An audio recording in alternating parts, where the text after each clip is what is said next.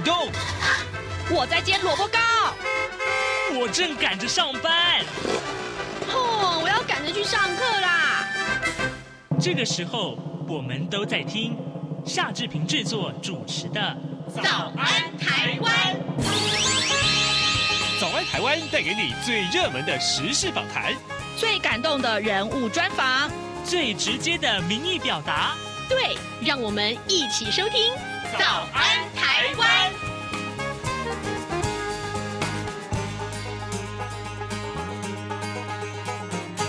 早安，台湾！我是夏志平。今天是二零二三年的六月一号，星期四。哇，时间过得好快啊！这上半年都来到最后这一个月了。好，礼拜四我们进行的是刘碧荣时间这个单元。待会儿呢，我们要连线东吴大学政治系刘碧荣教授，我们请刘老师为大家解说重要的新闻外电啊。在跟刘老师连线之前呢，志平有一点点的时间来跟大家说一说各平面媒体上面的头版头条讯息。首先，我们看到是《自由时报》。自由时报为您关注的是这个呃，补贴民船在台湾海峡和南海违法抽沙啊。那么华府警告说，这个呃，中国意图染指主权。我们来看看自由时报的内文啊。中国船只频繁的在台湾海峡围海抽沙。美国华府智库啊，呃，这个战略暨国际研究中心啊，也就是 CSIS 的主任葛利格。利啊，格雷格利啊，波林。他说呢，呃，中国政府啊，透过补贴让中国船只在台湾和南海等海域集结，这是一种非军事手段的挥区做法，呃，借此要否定其否定啊其他国家的行政权，实施中国法律，阴谋染指主权。那么根据海巡署公布的统计资料呢，二零一七到二零二二年，在台湾周遭海域一共驱逐了中国盗沙船啊，高达五千五百艘次，不但是破坏了我国的海洋生态，也形成了国安问题。就是我们今天看到《自由时报》头版头条为大家关注的话题。另外，《联合报》关注的是基隆的四街外木山开发案啊，哎，我们来看看这内文呢、台电计划呢，在基隆外木山水产动植物保育区呃填海造地，开发第四天然气接收站，也就是所谓的四接啊。那基隆市政府在二零二零年发函台电，原则同意开发，哎，这已经是呃三年前的事情了。那么基隆市的市长谢。国梁昨天宣布说，经过检视啊，台电三点零版的东移方案填海造地范围，跟市府二零二零年所受理所受理申请的这个二点零版的方案已经完全不一样了。而废止内政部长林右昌在担任基隆市长的时候原则同意开发的公文，要求台电应该要依照三点零版东移方案呢，重新提出申请。好，这是一个地方开发的一个呃，可以说是呃不太一样的一个决定啊。好，这恐怕今天也是会成为一个新闻瞩目的焦点。另外这则消息哈，就《中国时报》头版头条则是提到了说，呃，赖清德表示啊，就民进党的总统候选人赖清德表示想要跟这个习近平共进晚餐啊，但呢，呃，《中国时报》把它放在头版头条是说这个呃国民党的呃总统候选人侯友谊他就说这是肉麻当有趣。好啊，那、我们来看一看这个内文啊，其实呃说的都有点片面了啊，我个人是这样觉得。二零二四年的总统。呃，这个民进党的总统参选人赖清德啊，目前被学生问到说，最想跟哪一位国家元首共进晚餐呢？啊，赖清德秒回说是中国国家主席习近平。那国民党总统参选人侯友谊昨天接受访问的时候，就大酸赖清德是肉麻当有趣啊。他指出啊，这个赖清德是台独金孙啊，赖过去啊自称是务实的台独工作者啊，选举到了，呃，以前说过的话啊都会。被检验。好，这是今天《中国时报》上面所做的这个侯友谊对赖清德的这个呃说法。好，但是呢，今天的这个当然，《中国时报》的头版头也有一些赖清德幕僚的回应啊。但这个赖清德幕僚的回应，今天《自由时报》二版呢说的比较详细一点。让我们来看看《自由时报》二版的说法。那呃，针对刚刚我们所说的《中国时报》头版头条的这个说法呢，那么赖清德的竞选办公室发言人陈世凯他就回应了，他说：“化干戈为玉帛，难道不是美事一桩吗？何来肉麻呢？”并且指出啊，侯友宜对于两岸重大议题闪躲啊，不敢正面承认是不是遵循国民党的九二共识，这才是逃避当有趣。好，这是我们看到呃这个这一则新闻相关的一些呃回应。好的，现在时间已经是早晨的七点零五分四十五秒了，我们要先进一段广告，广告过后呢，马上就要跟刘老师连线喽。啊，老爸早啊！哎，起床啦！今天吃什么啊？哦，今天啊，我们来吃吐司加火腿蛋啊。嗯，好香哦！哎。爸，你在听什么啊？哦，我啊在听中央广播电台的节目《早安台湾》啊。我平常最喜欢听夏志平主持的访谈了。哦，这个节目都在讲什么啊？新闻跟热门时事话题啊，哎，还有啊，报新闻而已哦，好无聊哦。哎哎，耐心听我说完嘛。《早安台湾》的节目内容不只是这样哦，除了每天最新的新闻内容，还会邀请各界的专业人士、学者来分享他们的见解哦。我只要一边听这个节目，一边做早餐，就能够了解好多事情哎！哇，那我也要听，在哪个平台可以听到啊？在每个礼拜一到每个礼拜五的早上七点到七点半，就能够在中央广播电台的官网上面收听到喽。哦，对了，在 Sound On、Spotify 这一些 Podcast 的平台上面也能够听得到哦。哇哦，老爸你很潮哎！对呀，Podcast 上面就能听到，也太方便了吧？哎，什么味道啊？哦，老爸，我的早餐烧焦了啦！早安，台湾，你正吃着什么样的早餐？吐司加火腿蛋，咬一口，然后收听中央广播电台。早安，台湾，刘碧荣时间。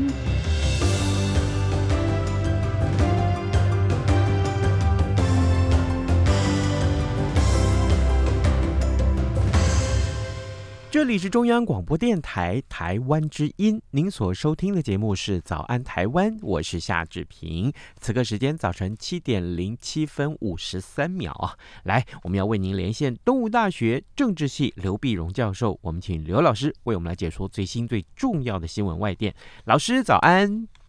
早，各位听众朋友，大家早！谢谢老师再度与我们的连线。老师，我们来看一看上个礼拜我们曾经提到土耳其，呃，几个月几个礼拜以前啊，我们曾经提到这个土耳其的这个呃总统大选，现在进行二轮投票。结果五月二十八号的时候是二轮投票，结果如何呢？我们要请老师告诉我们。对，那么呃，第二轮投票呢，跟一般预期的一样啊，那就是的现任总统鄂尔多安呢，或者埃尔段，那么顺利当选连任。嗯，呃，就可以再做到二零二八年哇。那么实在是很厉害，因为因为在这个呃第一轮投票的时候呢，就很多人的预测是预测错的哈。很多西方啊，嗯，这些包括土耳其自己的分析家呢，都讲说基里达欧陆啊，就是挑战者六个反对党组成的这挑战者基里达欧陆应该会胜出啊，因为这埃尔段呢。他过去的呃非常的专制啊，而他这个已经在位二十年了啊，那么嗯，好像这个这个土耳其苏丹一样啊，非常强势。那么所以很多人要求变嘛，需要土耳其真的民主。那后来发现呢，呃，这个判断是错的。那土耳其人更需要的是个强人啊，嗯，所以埃尔段呢，他不断就强调说，嗯，他可以让土耳其现在有独立的外交政策啊，嗯，他有非常强的国防工业。啊，那么他也讲他他过去的一些成就，比如说他降低了你们的退休年龄，我高度提高了基本工资啊，我做了很多这个基础建设，那不是不错。那他就我当然就没有谈到说他后来的，比如说他呃控制了百分之九十以上的媒体啊，那么整个土耳其的公务员呢，呃理论上应该官僚体系应该是中立的，但是事实上都看着鄂尔段的脸色在眼神在办事。啊，你说感到中立的，比如说中选会或者法院，呃，也不是，也都是，也都是这个为阿尔段的马首是瞻的。就是他的整个呃，不管从行政啊、立法啦，什么就这个媒体啦，嗯，这司法，他这几乎是一把抓，嗯，一把抓。可是土耳其人就觉得呢，哎，嗯，就算是今年二月份呢，土耳其好像大地震呢，救灾不行啊，很多人讲说政府的很多工程不是豆腐渣工程嘛，然后你的这救灾的这个脚步如此蛮憨呐啊。呃，但是土耳其人还是觉得说，嗯，那也许有别的事情什么呃阻碍了。那只要埃尔段他愿意的话，那这个都没有问题啊。只有强人能够能够真正发能够救灾啊啊！我们要稳定，我们要国家的光荣啊。那么今年呢，二零二三年，当年呃凯末尔革命的时候呢，就是一九二三年土耳其发生革命，然后推翻了奥特曼土耳其，嗯，那建立了这呃土耳其共和国。今年刚好一百年。哦啊，一百年，所以二战说：“你看，嗯，一百年，现在土耳其人重建，重新也国际舞台上扬眉吐气啊！那人们就是就是要这种 feel 啊，要这种非常强势 啊！所以，所以你你这外界的这个判断呢，跟土耳其人的需求啊完全不一样。而且，而且，其实我我我们讲到说，呃，你的经济很糟糕，你的里拉不断的贬，你通货通货膨胀归到百分之百啊。”但是因为他掌握了媒体啊，是媒体上不再讨论这个问题啊，嗯。啊，而且你说通货膨胀，他们会发现你感第一个感觉到的是城市的人，都市里面人本来就不是支持埃尔段的，那他就这么把乡村的能够掌握住，那他铁票区那人还可能还没有感觉到，嗯，这个通货膨胀那么严重影响到生活哈，嗯，所以你看现在土耳其它社会是个分裂的，分裂的，但是埃尔段这边呢超过百分之五十，嗯，所以后来他他赢嘛。啊，嗯，所以这个可以看到，土耳其就是又是就是他赢了，稳住了这个情势。其实其实你看，我我们到底都反过来想，如果他输掉的话，嗯，那你这个六党的联合起来，你推设一个老公务员，号称叫土耳其甘地啊，那基列达欧鲁的好好先生出来，他能够压得住这些意识形态价值观有这么大跨度的不同的六个党吗？嗯。呃，会不会陷入真的另外一种不安呢？嗯啊，所以所以说，因为有埃尔段这样的一个总统，所以才会有这样的土耳其，还是因为有这样的土耳其，才会造就出来这样的总统。啊，所以所以这个是我看西方可能要好好思考这个问题。嗯，非常有意思啊。可是老师，我想请教您，那么埃尔段他接下来还要继续执政到二零二八年，那他已经执政多久了？而且我我觉得可能这个时候听众可能会更想问说，那呃，可不可以也请老师帮我们会整一下？呃，埃尔段执政以来啊，从他开始执政以来，他在二土耳其在国际上，不管是各国之间游走啊，这个呃各种。这种利益呀、啊，或者是这个外交事件上面，然后他在当中游走，他是一个什么样的国家？这个国际间给这个国家什么样的评论呢？对，这是一个好问题。嗯、我们我们先就分分的呃内外两边来看啊。嗯、内外来看，你你为什么他执政那么久呢？嗯，他这个基本上他是本来是当总理啊。我我们先讲一下土耳其呢，他在革命的时候呢，嗯，就是当时这个凯末尔当年革命的时候，是说土耳其要走世俗的路线，嗯啊，像这种穆斯林呢，或者是土耳其了，或者像以以呃犹太、以色列这个都是一样，他们有两股势力，世俗的或者宗教的，那么他们是走世俗的路线，嗯，可是埃尔段呢，他的这政党呢，正义与发展党呢，他是宗教底子出身的。宗教的这些政党本来看不起世俗的，他们都是走圣战呐，这个这个抗争。结果现在，嗯，最吊诡就是宗教性的政党透过世俗的这种政治的这个程序，让他当选了，嗯，执政了，执政了。那西方又不能否认民主的结果，他就很担心，嗯，这个土耳其会不会在呃把埃尔段把土耳其越来越走向宗教了啊？嗯，那所以所以埃尔段怎么办呢？为了让你们大家放心，为了让军方不要紧张，所以他是全力的发展经济。啊，他全力发展经济，然后全力强调民族主义，民族主义。所以他的这个当总理，正义发展党呢，他是因为经济就搞起来了。嗯，他们说啊，完全跟现跟中国一样啊，呃，中国的模式，经济搞起来了以后呢，所以他就一任、两任、三任就担任这总理。可是土耳其讲规定，担任总理三任以后不能再当了。嗯，不能再当怎么办呢？他就后来就国会间接选举就选当总统。那总统是虚位的。那他怎么会甘心当虚位的呢？所以他就发动修宪，修宪以后把总统修成一个实权的超级大总统，对吧？所以从总从内阁制变成总统制，啊，他又继续执政，啊，修宪以后又重算，啊，又继续执政，所以他才会有二十年嘛。二十年呢，西方大家也是觉得这个人真是麻烦，这个可是他起先经济不错，越来越后来他就经济不好了，因为他开始执政久了又开始独裁了。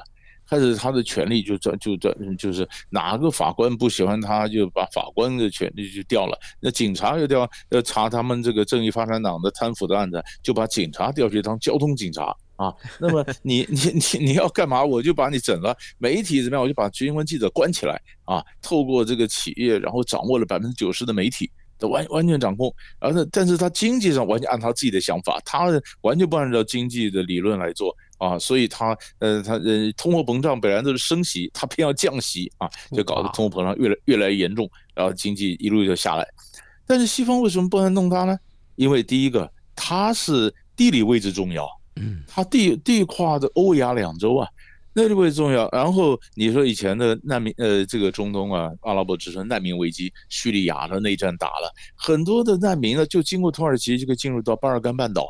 一进到一进到欧洲呢，欧洲就跳起来了，嗯，所以欧洲就给土耳其钱，你帮我守着吧，你帮我守着门。土耳其是帮欧洲守门的啊，这一个。然后土耳其它是北北约的盟国，可是它跟俄罗斯关系历史上到现在关系都非常好啊，所以它一方面跟北约买飞机，一方面跟俄罗斯去买防空系统，呃，一边买矛一边买盾，是吧？但是西方呢也不敢怎么讲它。呃，就是它的地理位置，它又控制，然后，然后它有很多的里海的这个这个油管、天然气管要到欧洲，什么都要经过土耳其，它也控制这能能源走廊，呃，整个一块，所以它的地理位置让它可以有恃无恐啊，可以跟西方跟俄罗斯中间左右逢源啊，他镇压库德族，啊，你也不能怎么样说它，嗯，所所以他的所以他的这个有有恃无恐啊，所以但是欧洲呢，一直一直。不想让土耳其真的加入欧盟。从历史到现在呢，欧洲是基督教的欧洲啊，那怎么会加加纳一个呃穆斯林的一个土耳其呢？嗯，所以哎，欧洲呢其实私下也也讲说，土耳其最好你埃尔段继续执政，那我就可以说你不民主不民主，就可以不要接纳你加入欧盟。你要是埃尔段下来，土耳其真的走向民主了，欧洲也头疼啊，那要不要接纳他加入欧盟呢？所以他们私 私底下一想。正好你就不要来了，所以这里面很复杂的，哦、是哇，这个土耳其这真是一个啊，我我觉得如果是是值得花更多时间来探讨的一个国度啊，各位听众，嗯，各位听众，今天早上志平为您连线访问东吴大学政治系刘碧荣教授。我们首先花了一点时间来看一看土耳其的大选结果，当然土耳其这个值得大家一块来呃这个好好观察的一个，不管是国家也好，地区也好，它的地。地理位置实在太重要了啊！另外，我们来看看老师上个礼拜我们曾经也在节目中跟您请教的美债啊，就是美国国内的这个举债上限的问题，呃，后来是不是有解决方案了呢？这个在上礼拜六啊，就是白呃白宫呢，就是拜登呢，跟麦、嗯、跟这个众议院议长共和党籍的麦卡锡，嗯，那么达成了一个呃原则上的一个协议，是。啊，原则上协议呢，呃，这这就有意思了，就是原则上协议呢，就是呃，那么同意让让这个举债的上限可以延长两年，嗯啊，就是一直到呃一直到下一次总统选举之前都不必再不必再讨论了。啊，那那就就是也再为上两年，但是呢，非军非国防的支出，呃，就不准增加。嗯，啊，那不能增加，那增加呢？如果最多的话，也许到二零，呃，到这个，呃呃二二五年的时候可以增加一趴，但是整个的整个后面一年呢，其实都是维持原来的一个水准，不准就是不动啊，不动不动的，那当然当然有些有呃，就是维持二零二四的水准嘛，哈。那其他的其实有一些小型的一个改变，比如说，呃，那么你过去抗议抗议啊，呃，这些花花的钱太多了，现在要收回来啊，嗯，过去把那个钱要拿来去做这个，呃，这个这个这个税务单位的一些一些改革的一些基金呐、啊，的那个钱要收回来，收回来呢，那民主党这边也做了一些让步啊，那么应该呃，就是包括这个呃环评啊，要开采石油的环评啊，怎么要放宽啊？好，那现在这个问题在哪里？问题在达成那个初步协议以后呢？那么各党内部的一些人不满意啊，不满意。那共和党这边本来的讲法，一些非常极右派的共和党，我们先了解，共和党是主张小政府嘛，嗯，那国家小政府呢，所以他就觉得说，如果我们让政府你提高举债的上限，那你要裁减支出啊，嗯，对不对？你不能一方面要要我提高在线，然后一方面你支出也不裁减啊，嗯，就他们觉得这个麦卡锡让的太多了，你这个裁减东西根本不够。那有一些标榜的民主党的招牌性的，民主党是大政府，很多社会福利的大的都政的，没没，这共和党说我叫你砍那些政策，不管是为了选票啦，不管是意识形态啦，结果激进派的不保非常极右派的觉得你砍的不够，那民主党那边呢，这也有人反对，因为反对为什么呢？因为你怎么在环保的问题上你就让步了？哈，那有些，而且更重要的一些一些福利的问题你也砍掉了，这这这这这让点不对。好，大家都都要叫内部去，内部还要去妥协。现在刚刚就过了一个小关，为什么呢？因为现在要送到众议院去投票呢，嗯，先要过了程序委员会，嗯，程序委员会十三个人，十三个人里面呢，那七个赞成，六个反对，低空过关。嗯，那七个赞成里面啊，而这六个反对里面有四个是民主党的，但是他们程序委员会是这样的，执政党有九个，那么反那么满满少数党呢就是民主党的四个，嗯，那四个当然都反对，那那么但是这个呃，执共和党里面呢两个极右派的他加入民主党，所以是六票反对。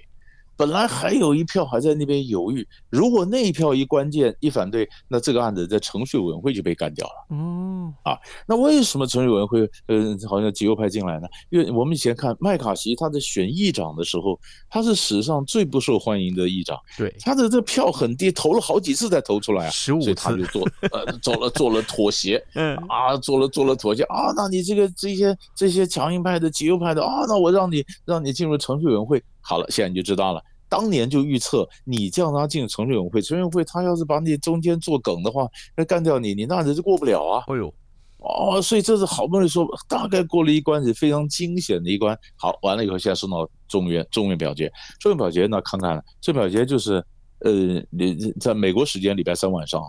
啊，就是我 我我们这边的时间，礼拜四早上，待会儿啊，嗯，那就就就要表决，表决大家大家觉得应该是可以过了哈。好，假设这样过，那这关这关就过了，就起码起码他他这个举债呃上限，这个这个这个就过了。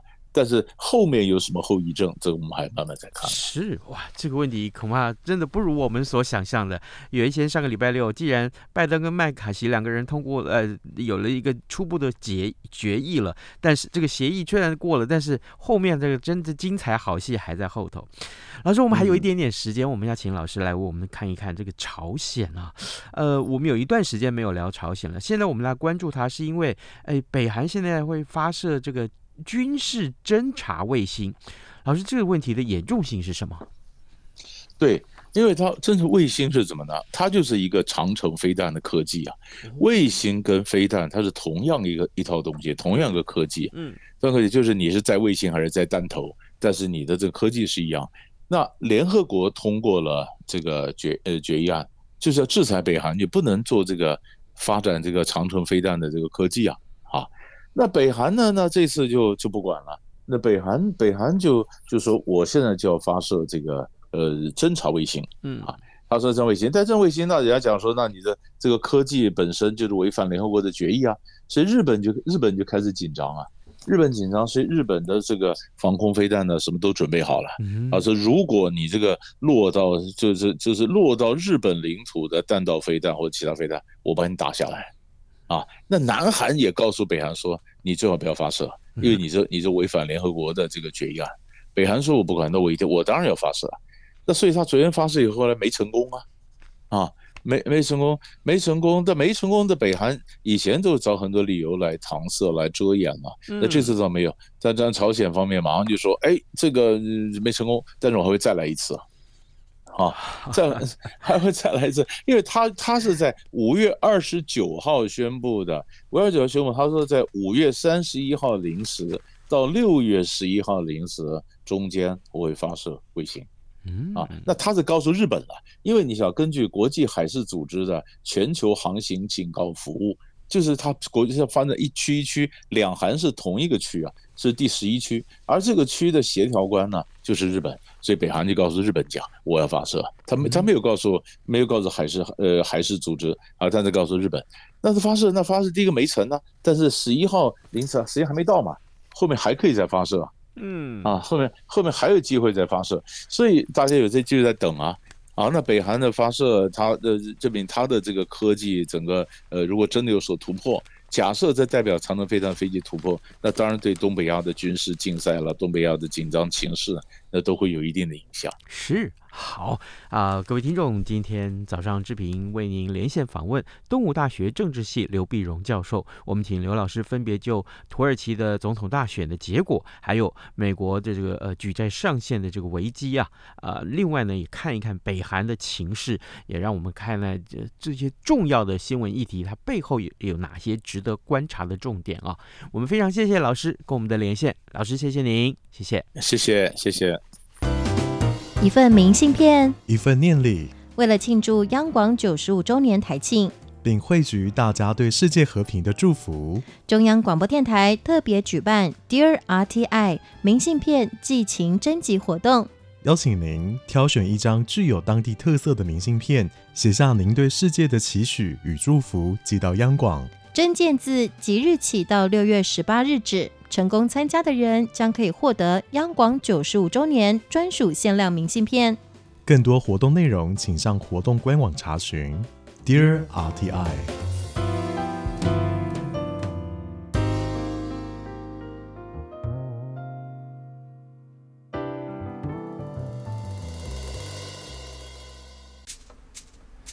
早安，台湾。你正吃着什么吐司加火腿蛋，咬一口，然后收听中央广播电台。早安，暴马仔。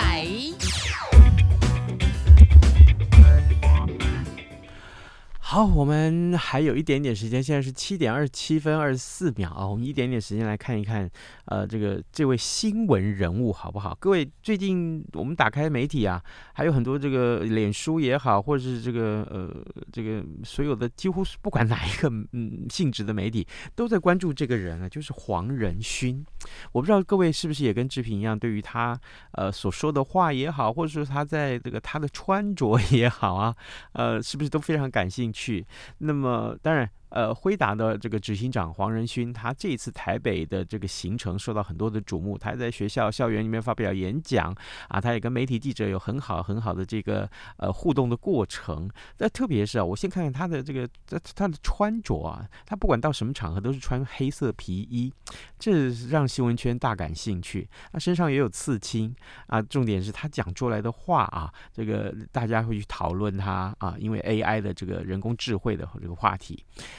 呃，我我必须说，我必须说，呃，像这些个新闻现象，其实很值得大家一块来关注。为什么呢？因为他身在这个产业界，然后呢，有很多他个人独的独到的一些观察啊，观察，那么会作为一个参考吧，应该是这么说啊，你可以当成一个参考。